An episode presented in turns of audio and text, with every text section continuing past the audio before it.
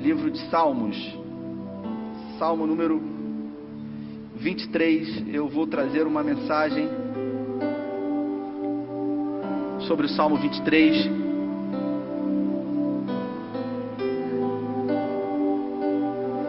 Nesse tempo que nós temos vivido, eu refletindo sobre as incertezas, as inquietações, os medos que nós temos vivido hoje, resolvi trazer uma palavra sobre o Salmo 23. Se você abriu ou você vai poder acompanhar no telão, diz amém aí para eu saber que está com você aí a Bíblia aberta. Na minha tradução está dizendo assim: O Senhor é o meu pastor e nada me faltará. Deitar-me faz em verdes pastos, guia-me mansamente a águas tranquilas. Refrigera minha alma, guia-me pelas veredas da justiça, por amor ao seu nome. Ainda que eu andasse pelo vale da sombra da morte, não temeria mal algum, porque tu estás comigo. A tua vara e o teu cajado me consolam. Preparas uma mesa perante mim, na presença dos meus inimigos. Unges a minha cabeça com óleo e o meu cálice transborda. Certamente que a bondade e a misericórdia me seguirão todos os dias da minha vida, e habitarei na casa do Senhor por longos dias. Vamos orar. Pai, essa é a tua palavra e nós pedimos que em graça uh, possamos receber a porção que o Senhor deseja para as nossas vidas. Tanto quem está aqui de uma forma presencial, mas também aqueles que estão hoje nos assistindo de casa. Que o Senhor nos alcance e que essa palavra ela nos motive, ela nos impulsione a conhecer e a viver debaixo das promessas desse salmo. É o que nós oramos e te agradecemos em nome de Jesus. Para você entender um pouquinho desse contexto do Salmo 23, foi Davi que escreveu. E Davi, ele durante a sua infância e a sua adolescência, parte da sua juventude, ele era um pastor de ovelhas. O filho mais novo de Jessé, uh, que habitava nas colinas de Belém, ele pastoreava as poucas ovelhas do seu pai. Quando ele vai levar mantimentos para os seus irmãos que estavam na peleja de batalha, quando Davi ele enfrentou o Golias, depois, naquela região, a Bíblia fala que um dos irmãos de Davi chega para Davi e diz: Com quem você deixou as poucas ovelhas do nosso pai? Isso nos dá a ideia de que Davi ele pastoreava e ele pastoreava poucas ovelhas do seu pai. Ah, os estudos judaicos eles é, dizem dentro desse contexto que quando Davi escreveu o Salmo 23, ele se encontrava fugindo dos seus inimigos. Ele se encontrava especificamente no deserto. E por estar no deserto, um lugar solitário, um lugar ermo, um lugar sem vida, mas alguns estudos judaicos dizem que provavelmente ele se refugiou numa espécie de oásis, numa espécie de lugar onde havia vida em meio ao deserto da Judéia. Davi então ele se refugia numa espécie de oásis no meio do deserto, um lugar com água, um lugar que produzia abrigo, que produzia segurança.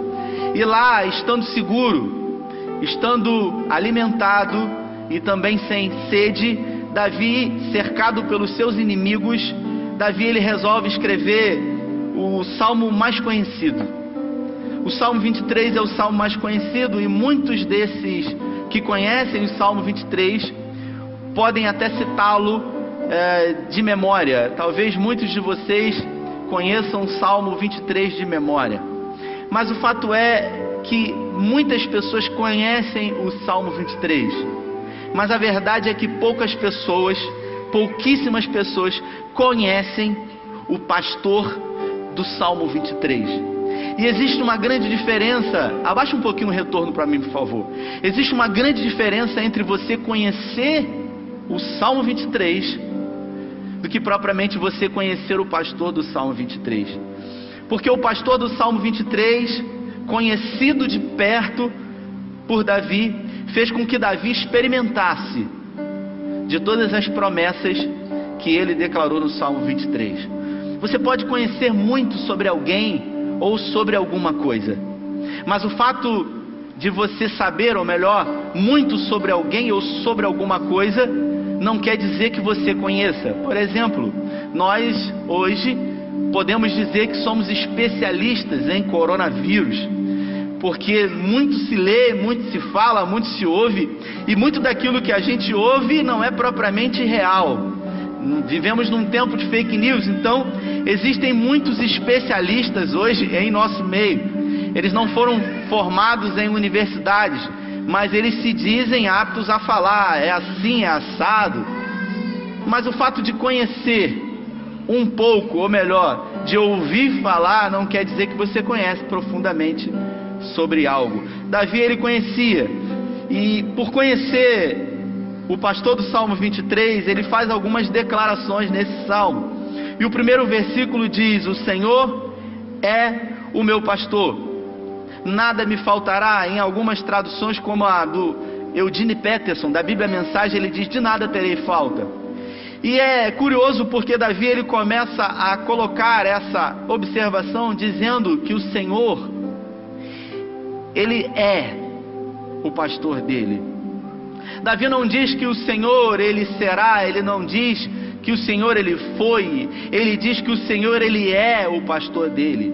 E se você observar na apresentação do nosso Deus, diante das vezes que ele foi questionado sobre quem ele era, como Moisés, por exemplo, que se encontrava no deserto, quando ele é incumbido por Deus de voltar ao Egito e declarar a Faraó que liberasse o seu povo, Moisés ele faz uma pergunta para Deus dizendo: "Se ele me perguntar quem me enviou, o que eu vou dizer?" E aí Deus diz: "Diga que eu sou". Deus ele é. E pelo fato de Deus ser, ele está além da compreensão humana. Uma das prerrogativas principais da existência de Deus é que jamais ele poderá ser compreendido na sua totalidade. Por isso Deus não existe. Houve um, um diálogo entre um teólogo e um ateu, e o ateu chegou para o teólogo e disse para ele: Como você consegue reagir diante de um tempo onde se fala muito sobre ateísmo? E o que você, como um pastor, pode dizer sobre isso? Isso não causa desconforto para você? E o teólogo disse: Não, nenhum desconforto, porque a verdade é que Deus não existe. O ateu ele ficou muito curioso e até mesmo intrigado. Esse ateu é um dos principais filósofos hoje do Brasil, Luiz Felipe Pondé. E na conversa com esse teólogo, ele diz: Me causa estranheza você, sendo um teólogo, dizer que Deus não existe. E o teólogo disse: Deus é para além da compreensão. Deus, ele não existe, ele é. Ele é para sempre. Ele é por toda a eternidade. Ele está além do tempo, do cronos, nesse tempo que mede minutos, segundos, que mede meses, dias, anos, essa questão estacional. E aí, Davi, no Salmo 23, no primeiro versículo, ele declara a existência de Deus, dizendo que o Senhor é o seu pastor. Por isso, de nada ele terá falta. Mas o fato dele não ter falta de nada não quer dizer que as circunstâncias que ele estava vivendo eram circunstâncias difíceis. Porque se você ler os seis versículos do Salmo 23, você vai perceber que o, o salmista ele se encontra totalmente cansado, ele se encontra exausto, ele se encontra perdido, ele se encontra em meio a perigos à sua volta. E aí a gente começa a compreender que a palavra de Davi, ela não é de acordo com as circunstâncias que ele estava vivendo, mas propriamente a confiança que ele tinha no pastor. Por quê? Porque ele havia sido um pastor e ele sabia dos perigos que o pastor teria que livrar as ovelhas. A Bíblia fala que por muitas vezes, em alguns momentos, Davi ele se colocou entre a morte para defender as poucas ovelhas do seu pai. Ele disse para Saul certa vez uma ursa veio e eu me coloquei entre ela e as ovelhas do meu pai, e eu matei uma ursa. Em outro momento, um leão feroz, ele se colocou entre nós, e eu também tive sucesso sobre ele. E ele diz então para Saul: Esse gigante vai ser mais um que será vencido por mim. Então Davi se encontrava em constante estado de estresse. E aí ele declara: O Senhor é meu pastor, de nada terei falta. Mas o que me chama a atenção é que, diante de um cansaço que ele declara, nós vivemos dias onde o cansaço ele bate à nossa porta. Nós vivemos cansados a todo tempo. Vivemos num tempo de correria, onde as pessoas elas ao não encontrarem as outras por um período de tempo e ao se reunirem, e aí, como é que você está? Como é que está a sua vida? É normal que venha uma, uma frase clássica que diz o seguinte: olha, correria, porque a correria ela, ela tem dominado a nossa vida. Nós vivemos dias de incertezas. A verdade é que talvez, é muito provável que você tenha pensado em vir ou não vir aqui. Talvez eu possa ficar em casa, recolhido, na sala, no sofá. E aí o cansaço ele bate a nossa porta, amanhã é segunda-feira.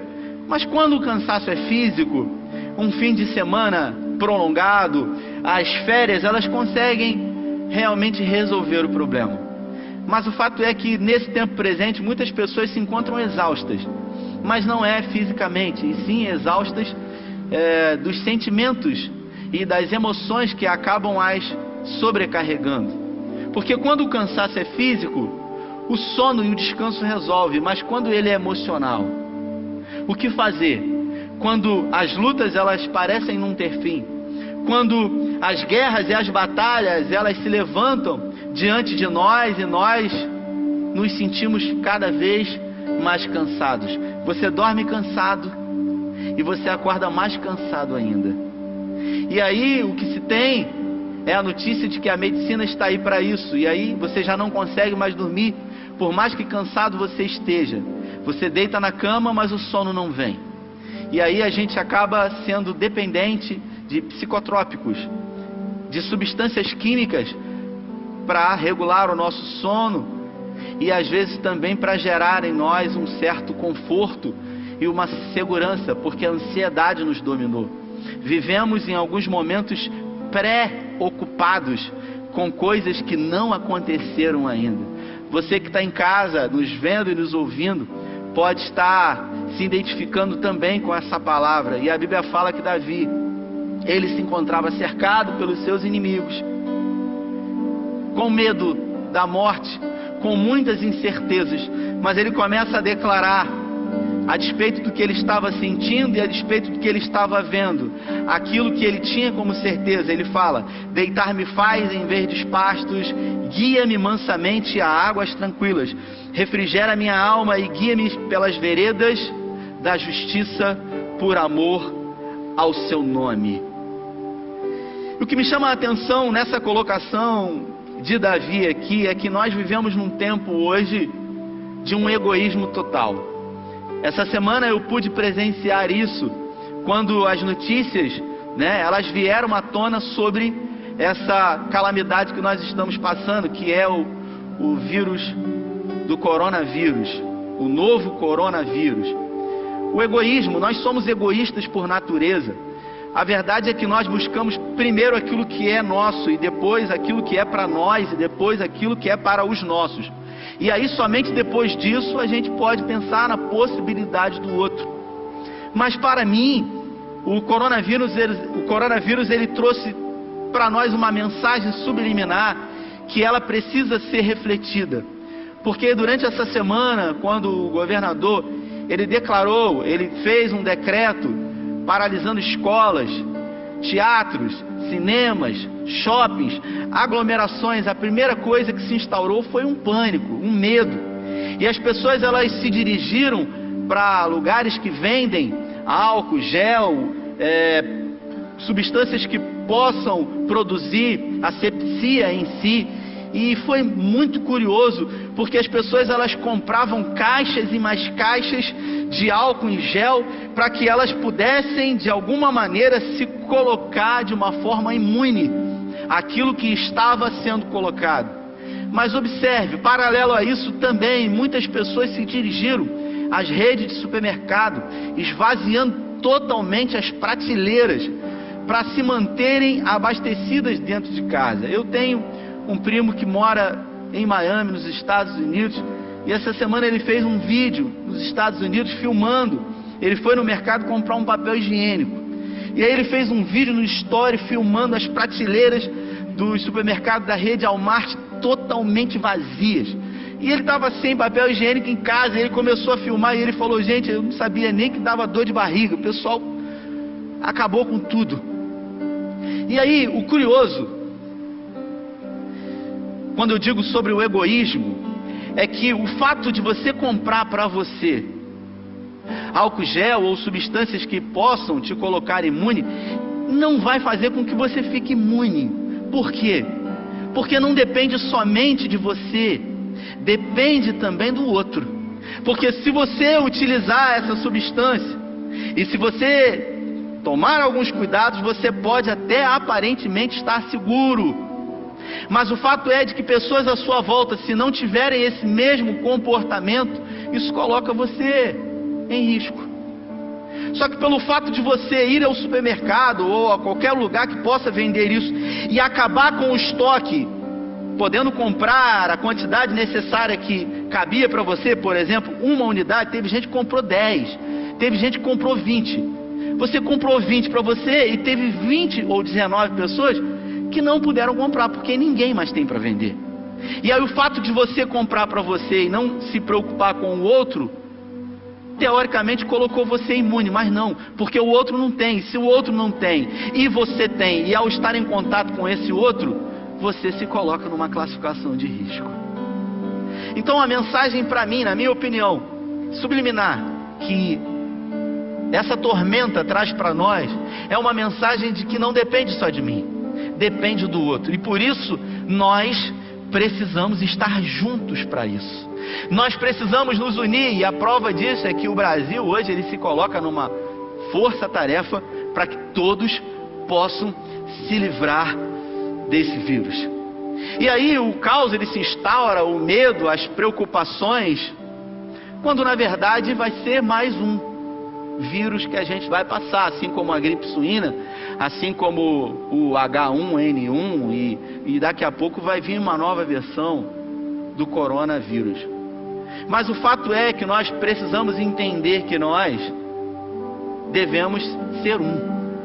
Jesus ele disse que o maior desejo do filho e do pai e foi revelado por ele que vocês sejam um assim como eu e o pai somos um.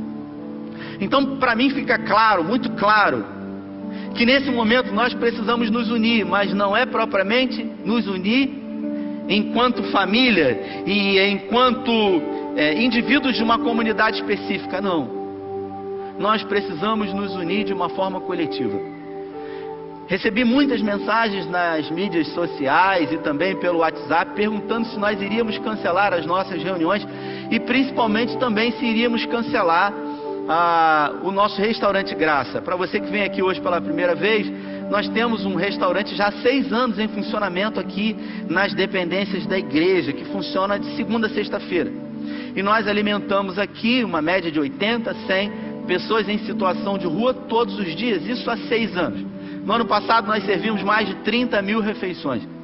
E muitas pessoas me mandaram mensagens, e às vezes algumas pessoas, eu até confesso publicamente aqui, foram deselegantes, foram, eu diria, até mal educadas, dizendo que nós teríamos que fechar o restaurante Graça, porque a gente precisa cooperar. Obviamente, se houver um decreto para que os restaurantes eles tenham que fechar, nós vamos obedecer. Mas olhando por um âmbito natural e não propriamente somente espiritual, esses irmãos que são, que moram, que estão em situação de rua, eles eles têm uma condição imunológica muito, mas muito maior do que a minha e a sua. Porque eles estão em contato direto todos os dias com todo tipo de coisas que você possa imaginar. Isso provavelmente faz deles alguém que tem uma capacidade, imunológica muito acima da nossa, assim como os médicos que trabalham dentro dos hospitais que acabam adquirindo essa condição. Então são pessoas que não se preocupam propriamente com o de comer. Porque muitas dessas pessoas que almoçam aqui, elas só têm uma refeição naquele dia. E aí, a pergunta que fica é: para nós em relação ao egoísmo. Porque se nós entendermos que aquilo que eu recebi eu preciso passar adiante, tão importante quanto aquilo que eu tenho, é aquilo que o outro também deve ter. E Davi ele declara que cercado de inimigos, de perigos, de eminente morte dele e daqueles que se encontravam com ele, ele fala o seguinte: refrigera a minha alma.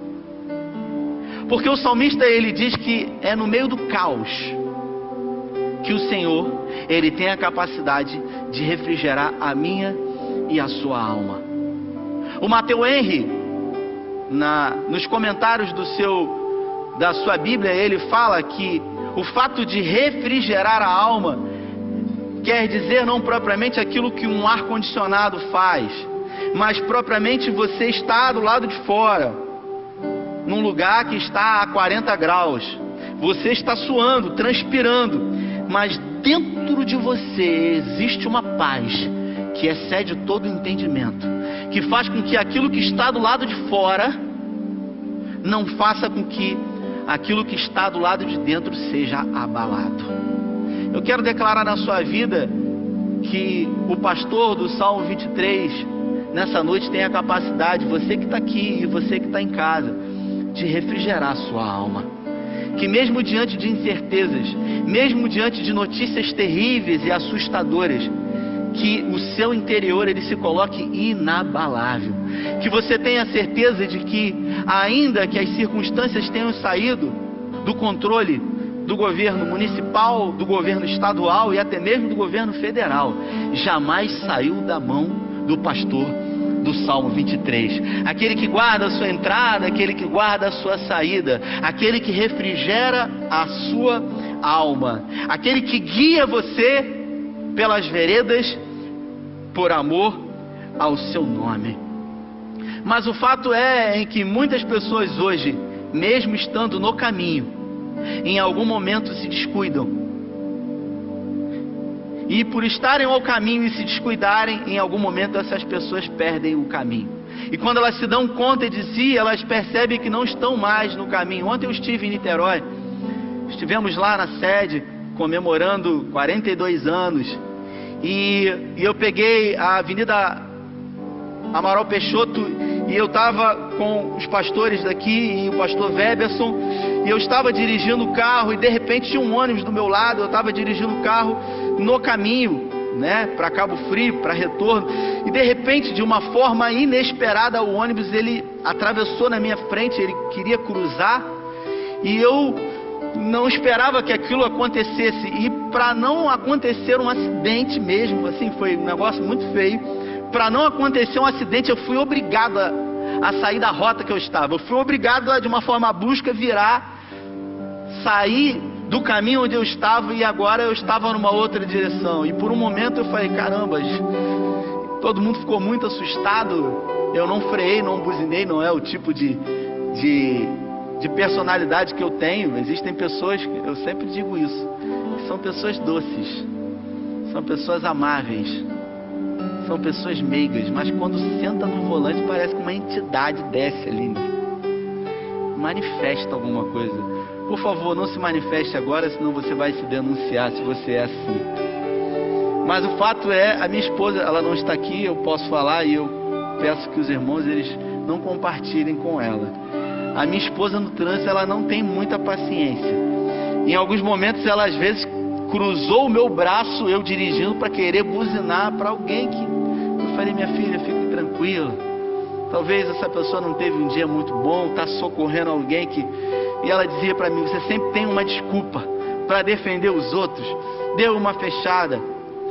Bom, ontem eu me encontrei num outro caminho que não foi propriamente escolhido por mim.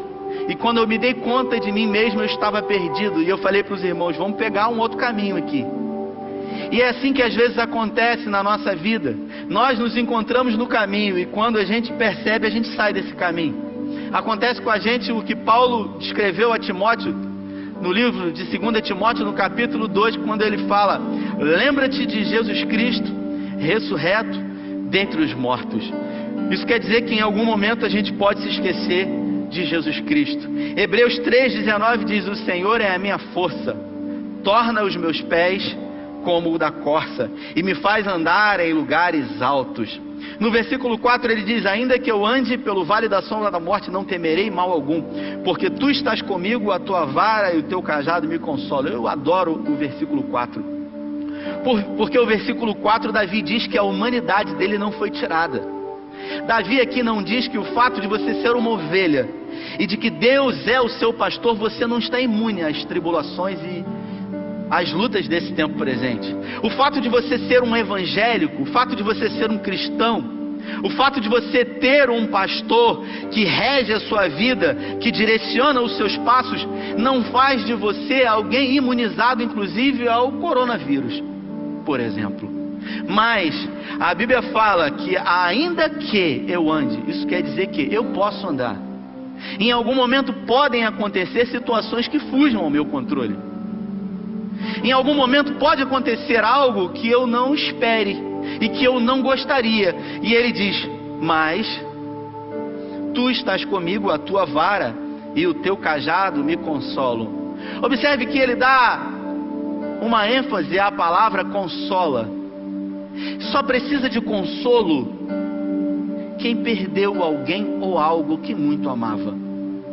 Talvez em algum momento da sua vida você precisou de consolo. Talvez em algum momento da sua vida você precisou de afeto, de carinho, por se sentir sozinho. Por situações à sua volta não fazerem até mesmo sentido diante da fé que você serve. Em alguns momentos as pessoas perguntarem para você: Ué, mas você não é evangélico? Você não é crente? Por que, que isso está acontecendo na sua vida? Davi deixa claro que por sermos filhos do Senhor, ainda assim situações adversas podem vir até nós, mas ele fala: a tua vara e o teu cajado nos consolam. Ele sempre está no controle de todas as coisas. Por isso ele diz: pelo que não temerei. E o medo, sem sombra de dúvidas, ele é o nosso principal algoz. Tem gente que acha que o seu maior inimigo é o diabo, e eu quero dizer para você que o diabo não, não é o seu maior inimigo, porque o diabo ele já foi vencido na cruz do Calvário, e a Bíblia fala que o final dele está em Apocalipse.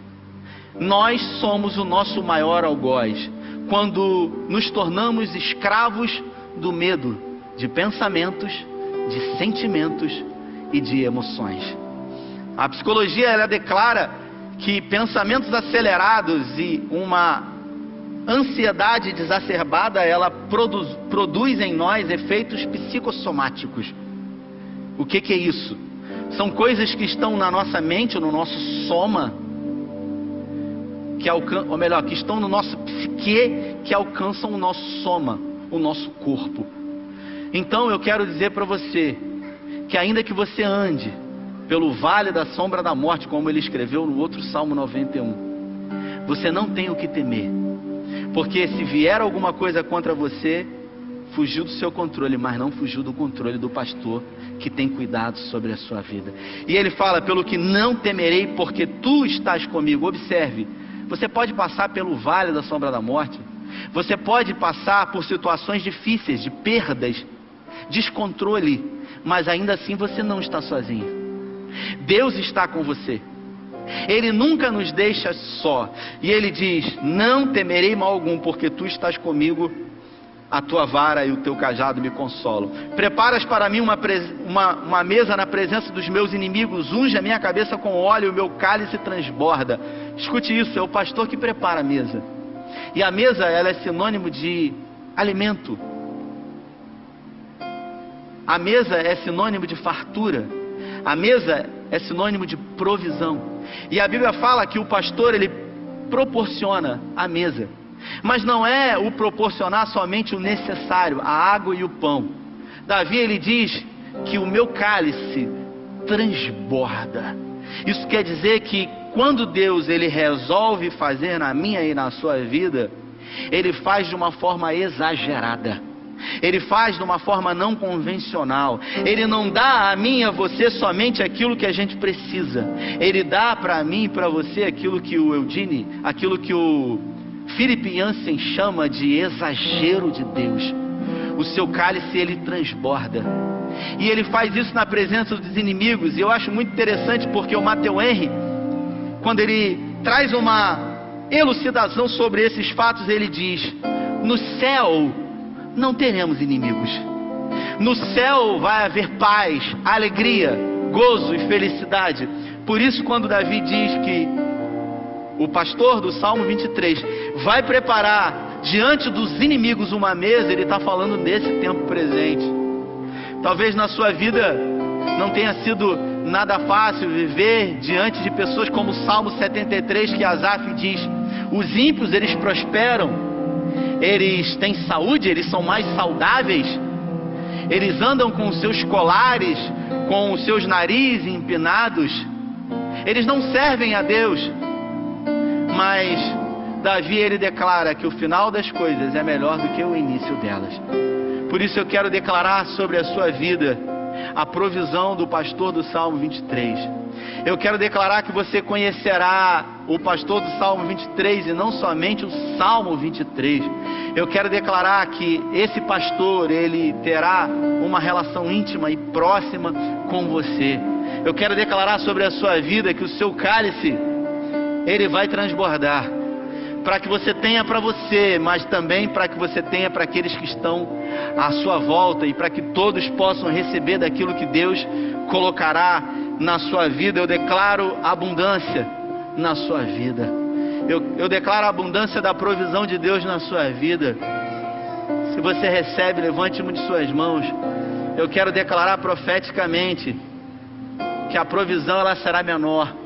A provisão será maior do que qualquer necessidade a necessidade será infinitamente menor na sua vida. Deus vai surpreender você, porque Ele é o seu pastor e de nada você terá falta. Ainda que as notícias sejam contrárias, ainda que amanhã, aos olhos naturais, tudo pareça perdido, eu quero dizer para você que Deus ele não perdeu o controle de nada.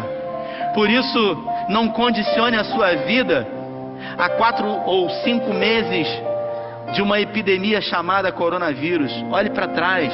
Você já sobreviveu a muito mais coisa do que isso. Você é mais forte do que você imagina. E não vai ser diferente agora, porque Ele está contigo. A sua vara e o seu cajado te consolam. Davi, ele, no último versículo, ele fala certamente que a bondade e a misericórdia me seguirão todos os dias da minha vida e habitarei na casa do Senhor por longos dias. Eu gosto muito do versículo 6, porque ele diz: Certamente que a bondade e a misericórdia me seguirão todos os dias da minha vida. Escute isso. Nós só podemos dar aquilo que nós temos. É impossível que você possa dar a alguém aquilo que você não tem. Um exemplo. Como é que é seu nome, querido? Isaac. Isaac. Caramba, é forte esse. Hein? Eu, eu perguntar para você agora, Zac, eu estou precisando de 50 reais. Você tem agora aí no seu bolso? Não tem. Por isso é impossível que você me dê, uma vez que você não tem. Com isso, a gente só pode dar aquilo que a gente tem. E quando Davi fala, certamente que a bondade e a misericórdia do Senhor me seguirão todos os dias. Isso quer dizer que uma vez que ele recebeu e que a bondade e a misericórdia do Senhor estão com ele todos os dias, ele começa a aprender a viver de uma forma melhor. O versículo 6, o autor do Salmo 23, Davi, declara para mim e para você que a caminhada existencial é uma caminhada de aprendizado que agora eu recebi do Senhor bondade e misericórdia para mim, e se eu tenho, eu posso compartilhar com aquele que não tem. Por isso, diante de uma eminente crise, agora eu não penso somente em mim, porque a bondade é minha, e uma vez que eu a tenho, eu a tenho para repartir com aquele que não tem, e por isso eu não penso somente em mim, eu penso também no meu próximo. Eu exerço a bondade e também a misericórdia. E ele diz: e habitarei na casa do Senhor por longos dias.